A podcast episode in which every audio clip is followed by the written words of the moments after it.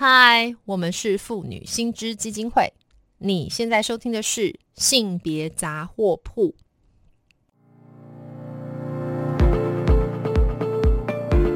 从新闻看性别，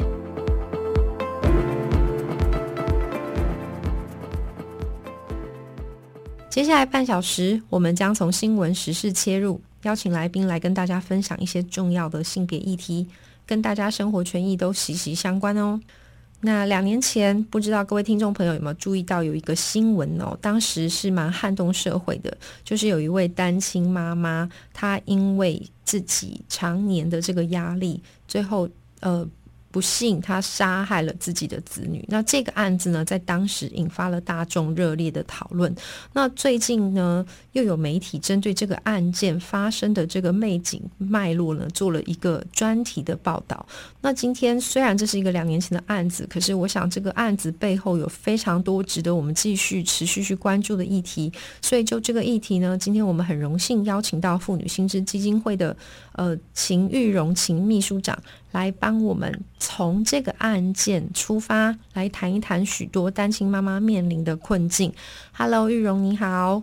文文好，各位听众朋友大家好。嗯，玉荣是我们的老朋友了吼，所以玉荣今天嗯。有一点点心情五味杂陈，想要找你来谈这个案子哈。那不知道玉荣有没有这个印象？就是我记得在两年前，就是有这样子一个单亲妈妈，好像先勒死自己的孩子，然后自己去自杀。只是很不幸，自己不能说不幸，我都不知道该怎么说。就是他自己最后是没有自杀成功，所以后来就是嗯，接下来接受了这个司法的审判。那玉荣对这个案件哦，就是可不可以先？呃，跟我们听众朋友分享一下，他当时的这个来龙去脉是怎么样呢？嗯，其实他后来呃，在这个，其实当时这个案件会引发很多的这个讨论，主要是他的一审的这个法官当时用了非常强烈的措辞，然后直接判他死刑。那个这个措辞大概就是指责他其实是一个非常不好的妈妈等等的。是对，那所以当时引发了非常多的呃这个讨论。那这当然是让人觉得有一点惊人的是，一个单亲妈妈带着两个孩子这样。嗯，那呃，在呃这个非非常这个呃孤独，然后在这个压力很大的状况下，就是呃带着孩子，他其实要带着孩子去自杀的。对，但是他呃他他活过来了这样子。对，那所以其实当时呃会有这样的一个新闻上舆论上的讨论，主要是当时一审的一个判决。对。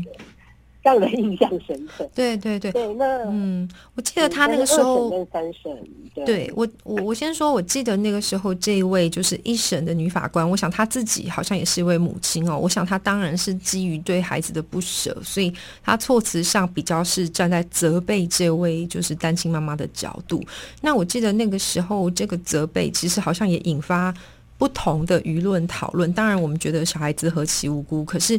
呃，我记得当时好像有位女明星隋唐，对不对？她好像也有站出来说，其实她很难想象说一个母亲，她到底是要在什么样的处境才需要去狠心，这是多么痛苦的状态才必须杀害自己的孩子。那我的了解是说，这个案子在二审跟三审后来是判无期徒刑，所以他好像目前在坐牢，对不对？那可不可以其实？对我其实今天就是我们，我想我们应该不会想要特别去谈这个在法律上面的这个攻防哈。那如同我刚刚所提到，其实这个最近啊，就是已经已经就是嗯，这个十一月我的了解，好像这个《镜周刊》有专门针对这个。议题还有做后续的这个专题报道，我记得这个记者好像还访问到这个单亲妈妈的本人，不知道可不可以请玉荣来嗯帮我们提点一下我们听众朋友，就类似像这样子的一个案件哈，我们要去关心单亲妈妈处境的话，有哪些很重要可能值得提出来讨论的议题呢？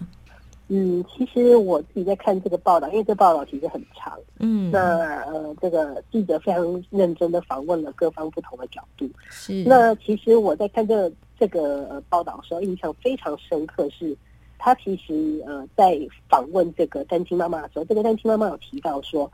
呃，他为什么很孤，就是呃独自养了小孩，然后带了小孩带了八年。嗯。那我觉得这里面其实有一个。呃，很重要的阶段是小孩在小孩当然后来也是有有去上幼儿园，而且因为他们家庭的状况，所以他们家是有上呃公立幼儿园的，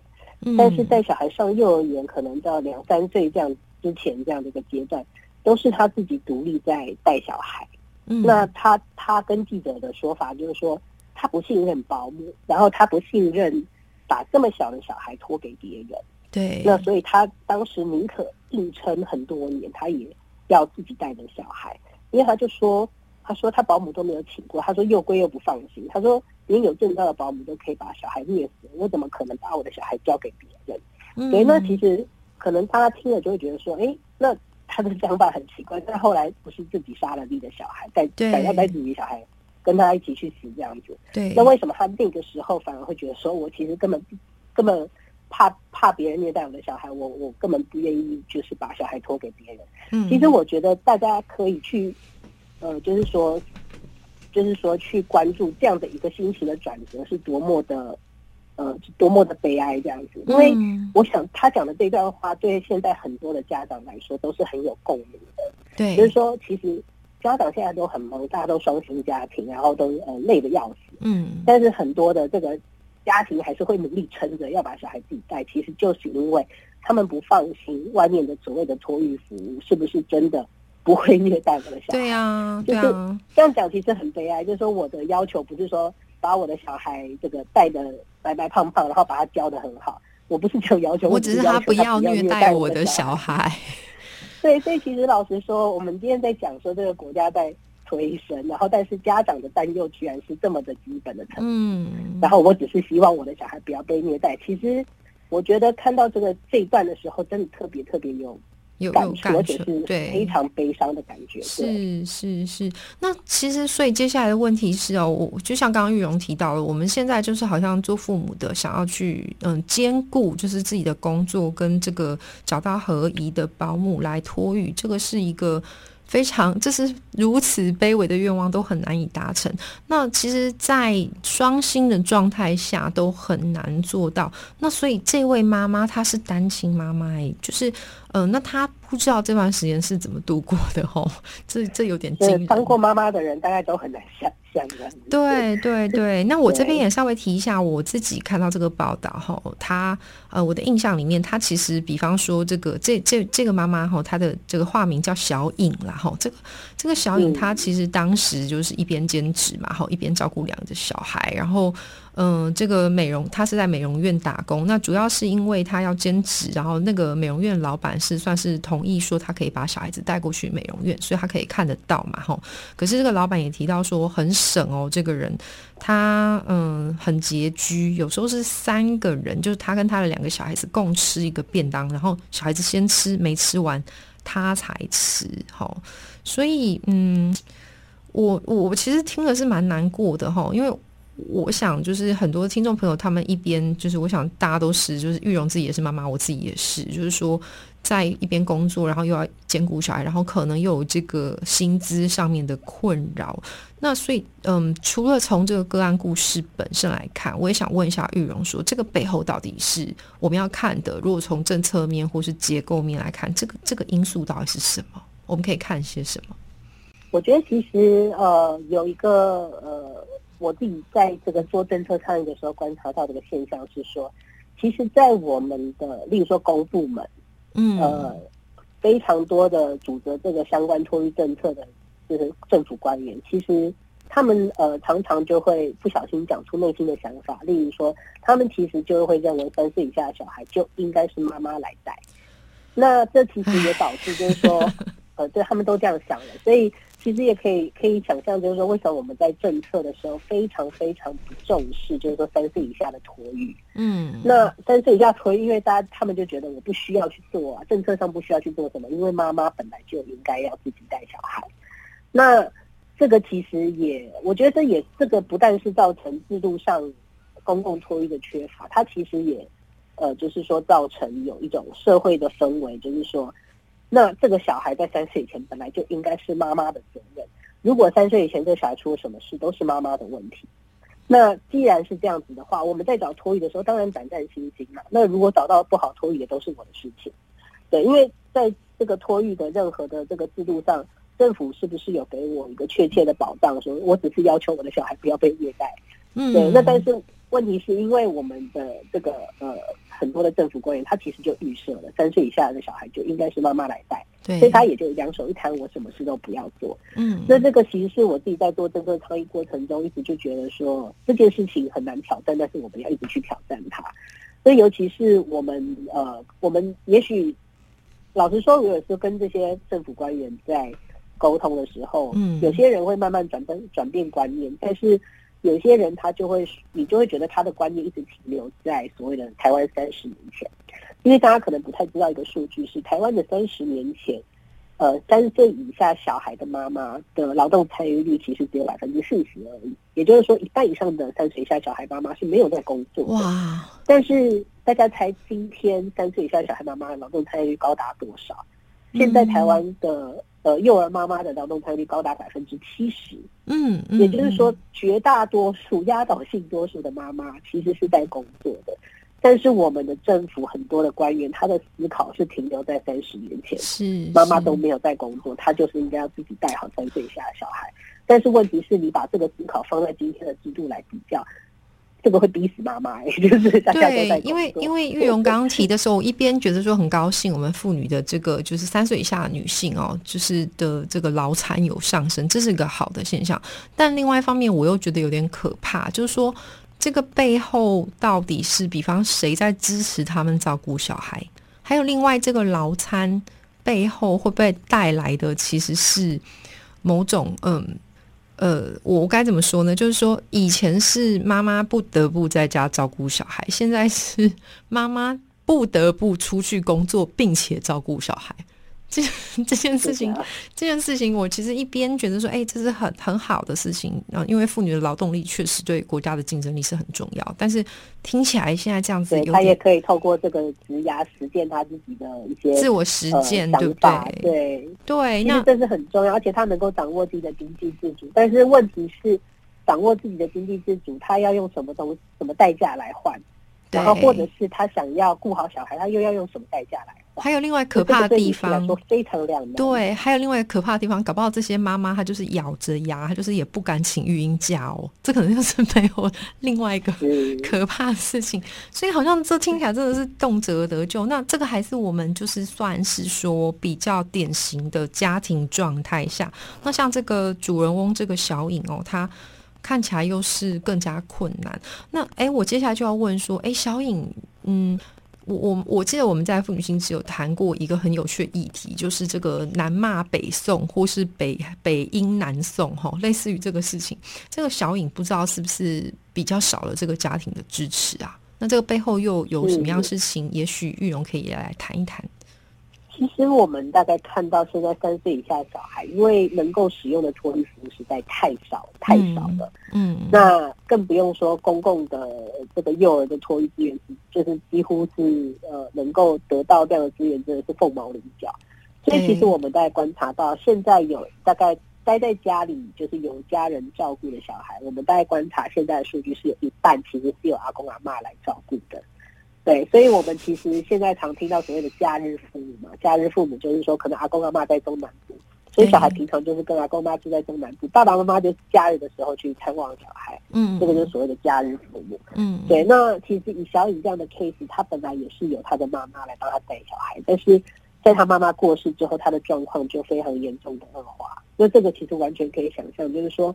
我们今天的家长如果没有所谓的后援的。如果没有所谓的后援，真的是非常非常痛苦的事情。对，那因那当然，这个没有后援的痛苦，它最最直接的一个因素，当然就是说，我们是没有可以让家长信任的公共托育的。对，那如果我们大家知道说，我们为什么一直强调托育要公共，市场的不行吗？其实这里面有一个很有趣的一个呃，我们在谈说所谓的照顾经济学，照顾经济学都是国外的一群女性主义经济学家在研究的。他们就用经济学的那个理论呢，去研究照顾作为一种经济活动。他们就发现哦，照顾作为一种经济活动，不是像呃很多的经济活动一样，我们好像竞争，然后品质就会变得很好这样，然后价格就会变得很高。我们好像传统经济学的思维是这样。他说不是哦，如果照顾作为一种经济活动，你是用这种思维去搞的话，你会完蛋。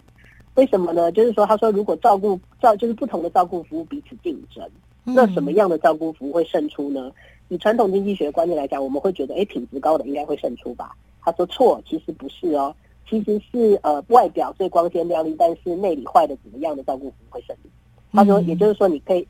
虐待小孩，但是你隐瞒父母，隐瞒最好，然后你可以收很多钱，这都没有问题的。这样的照顾服务是最容易在市场上生存的。是，那这个其实也非常有趣，是因为呃，这个照顾的经济活动里面有一个重要的因素，就是所谓的资讯不透明。嗯，因为我们在假设说，哎，这个如果能够越竞争，品质越好，都是因为资讯很很公开、很透明、很对嘛？对，就是我今天买这家珍珠奶茶不好喝，我隔天就买另外一家就好了，因为我一喝就知道我不喜欢。对，但是照顾服务不是这样，照顾服务他照顾的对象是还不太会讲话小孩，还不太会表达的小孩。嗯，然后甚至我们曾经听过有幼儿园的呃或托婴中心的家长，就是呃小孩已经送托好好就是一年多了，然后突然发现。元首给他的菜单不是小孩平常吃的菜单，而且还幸好他有发现，有时有的人是毕业了都没发现。嗯，对。那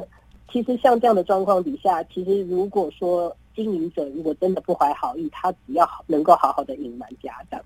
他其实是可以让很糟糕的服务一直存在在市场上，而且他可以收很高的价格。对，因为其实这里面的资讯不透明的问题太严重。对，所以其实我们这些经济学家他们就。谈出一件事情，就是说，照顾服务不应该是由市场来提供的。如果你都让市场来提供照顾服务的话，你会得到非常多品质很差但是很昂贵的照顾服务，而且他们会活得很好，他们不会被竞争掉，因为他们就是竞争的赢家。这样，对对对。所以，如果我们今天要对抗这样的一个状况，其实很重要就是国家的力量要介入。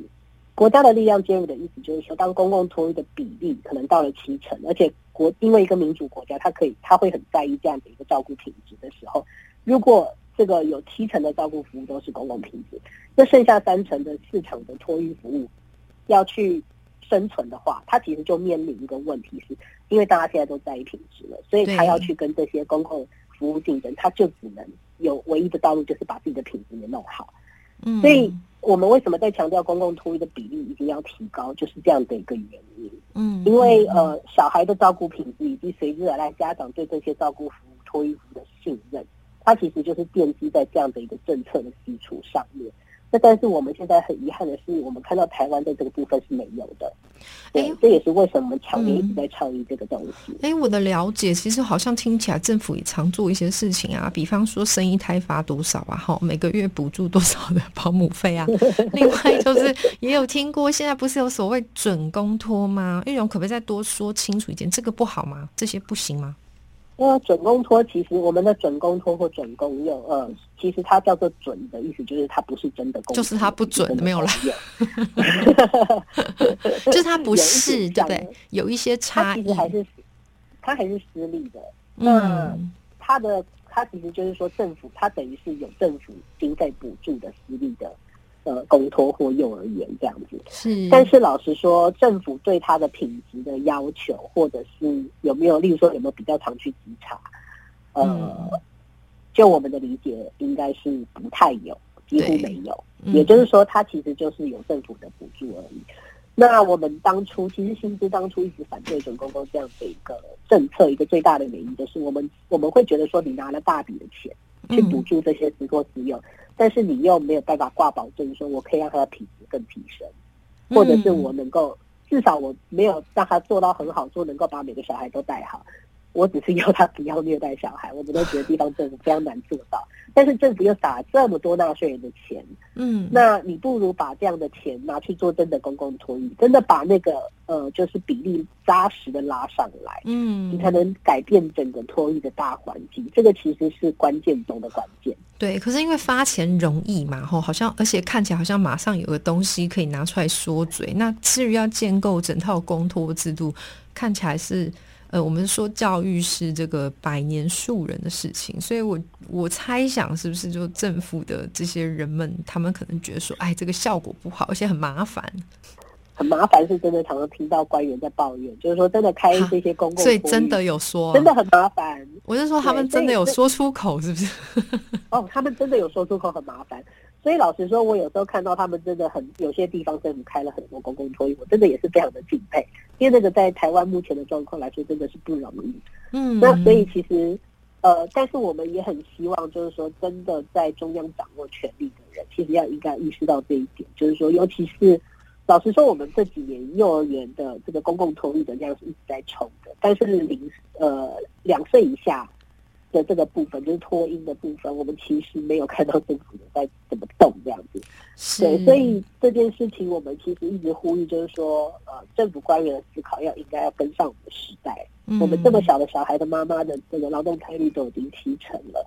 就是不能再忽视。第一个，这样的需求是存在的，所以这些人的权利是应该要被保障的，而且不应该把这些权利的事情都交给市场去处理。这这其实也会造成，就是哎，很多家长真的是不信任。像我们这个故事的主人翁小颖，她其实就反映了这样的一个心情，就是说我真的无法信任，因为我身边就有这种案子，就是被虐待的，所以我怎么可能把我的小孩再交出去？对，那这样子一个普遍的焦虑，其实。就会让很多的女性就是真的非常非常的挣扎。对对，就是其实真的是很很很焦虑。我也看我我自己私下也是有看到一些就是妈妈社团，然后大家分享，只要有分享到某个幼儿园又发生什么虐童，大家就会非常非常紧张，非常的焦虑。吼，那。这个这个如果没有能够从制度面，像刚刚玉荣提到的一个比较好的良善的公托进来的话，恐怕这个是万年的焦虑都没有办法处理哈。那那玉荣其实这个我们刚刚谈到，其实都比较是从这个政策面。那我接下来其实要把把它比较拉回，就是我们可能对女性的污名哈，类似像这样子的思考。我我我自己是感觉，因为如同我们刚刚一开始提到这个。嗯，一开始这个母亲她陷入这个，我我记得她好像有提到她是有忧郁症，然后她后来嗯真的是没有办法支撑下去之后，她就嗯才受不了杀死自己的小孩。但是我记得那个时候好像还是这个社会上对于这个母亲是有蛮多的批评。那我其实自自己背后想要去问的是说，玉荣你怎么看这件事啊？就是说什么是一个好妈妈这件事情？嗯，在这个案子里面。呃，有没有什么是也可以提值得跟我们的听众朋友去分享一下的？呃，我其实这边要引用，就是说美国这个前总统竞选人希拉蕊，他应该也是引用别人的一个名言，嗯，就是他他讲过一句话，他说：“其实小孩应该是整个村庄一起养大的。”是。那我觉得我们其实为什么很不偏好去评论说呃谁是好妈妈或谁是不好的妈妈？那其实不管是好不好的妈妈，她其实照顾他本本身背后，其实就是一层一层一层一层的资源。当我们真的要落到去批评一个个个人的妈妈是好或是坏的时候，其实意味着就是说，我们觉得她背后都不需要任何的资源，但是事实上不是嘛？嗯，我们其实要把任何一个小孩养大，都不可能只靠一个人，对，他一定是靠非常多的人，然后整个社会一起去支撑。让这个小孩慢慢这个长大成人，嗯，所以其实我觉得，呃，我们来评价一个个人的妈妈是好或是不好，这个其实就是一个母职的迷思耶。对，就是我们，我们真的就是说，像我自己的孩子，我也不觉得说，哎，他一定非我不可。其实我都会觉得，像他的爸爸很重要，他的阿公阿妈很重要，他学校的老师、他的保姆很重要，他的朋友都非常重要。是，这就是他。生长的环境，这也是他未来要面对的社会。嗯，那所以我也并不会因此去评价我是一个，就是不管是他出了什么事，不会去评价我是一个好或不好的妈妈。我当然是在我分内，因为我有了资源，我可以做到什么样的一个程度，就是这样的一个程度了。我觉得就是尽力而为。是，所以我也觉得妈妈们不需要把这件事情太呃放在，就是太要求自己，然后过度的给自己太多的压力。其实我觉得看到孩子是在一个大环境底下生长，这样的一个观点是重要的。那我们不应该只把孩子怎么长大这件事压在妈妈身上，我们好像只去看他是一个好或不好的妈妈而已。其实完全不是这样的一个问题。是，我想就是还是像刚刚玉荣提到的嘛，吼，就是借用这一句话说，呃，其实要养育一个孩子，这个是全村庄所有人这个社群大家共同的责任。那最后，因为我们只剩一点时间，玉荣，我来问你，你。这就是个人现身说法了。呃，听众朋友可能不知道，因为我私下跟玉荣有，我是他的连友吼。那我常常看到他在这个他脸书上面分享一个他跟孩子啊、跟家人啊、跟先生互动。那你是如何去对抗这种母职焦虑的？呃，怎么去对抗这种母职焦虑？其实我不太常焦虑。这个就是真的很厉害。那个焦虑应该是说，如果我我对某些事情不确定，我会跟我先生讨论，或，我跟我的朋友们讨论，嗯，就是面对孩子，我真的有很多不确定的事情，所以我就承认我不确定，嗯，但是我就是会跟我的朋友讨论，因为我知道我不可能自己搞清楚所有的事情的，我一定也是靠别人，就跟我的孩子也是靠别人一起长大的，所以呃，如果说有别人可能拿这个你是一个好或不好的妈妈。来压我的时候，我反而会觉得很困惑，就是，哇，玉荣这个是这个是有修炼成成那个 有修炼的，或是特殊体质。不过没有玉荣，我这是玩笑啊。我想玉荣还是跟就是说自己的倡议跟自己的生活有完全结合。那我想就是我们有一群嗯，这个妇女们，就是说我们妇女心知有一群同温层，大家一起来相互支持，然后从政策面或是这个。比较集体的角度来思考，我我猜想是有点帮助，是不是？我我其实可以举个例子，我们之前曾经就是说有在这个游说那个就是说立法院，然后其实曾经有一个状况，是我打电话去跟一个我们反对的，就是他提了一个我们反对的案的那个立委助理，我就跟他辩论。嗯，然后呢，他们当时是希望说能够让妈妈请更多的孕假，这样爸爸就不用请孕假这样。哎，那我那时候就在，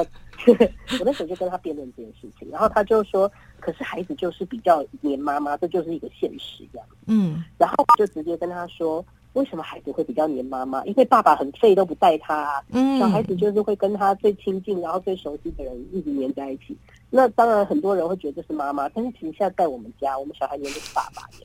有这我可以证明。我 说你今天跟我说这个小孩都是你妈妈，这这应该是你这遇到那些爸爸都太废了吧？所以你应该看到那些爸爸是很废的，然后你要去支持他们，所以你反而真的应该要支持他们请假。是是是，所以这个真的是，我想还是大家要一起共同来努力嘛。那其实最后也不是说就是妈妈在卸责，而是说我们也不要去剥夺爸爸的这个育儿跟孩子互动的这个家庭的权利。那今天因为时间关系，而且其实我觉得。对你说，孩子就是个社会人，对他应该要能够，对他应该要如同刚刚玉荣所提到的，他身边所有的这个环境，所有的人都应该要能够陪伴他、支持他，让他赶快去参与这个社会，陪伴他一起长大。我想这个才是我们教育很重要的部分，对不对？嗯嗯，好，那玉荣非常谢谢你，希望下次还有机会再邀请你来，然后跟我们多谈一谈各式各样，尤其是你个人的这个生活经验，我想听众也会非常有兴趣。今天谢谢你来接受我们的访问哦，谢谢。好，谢谢我们。好，谢谢你，拜拜。好，拜拜。如果听众朋友对于我们今天谈到的性别议题有兴趣的话，可以到我们妇女新知基金会的脸书粉专按赞追踪。或是 follow 妇女新知的 IG 网站，当然我们更欢迎小额捐款支持我们继续争取性别权益哦。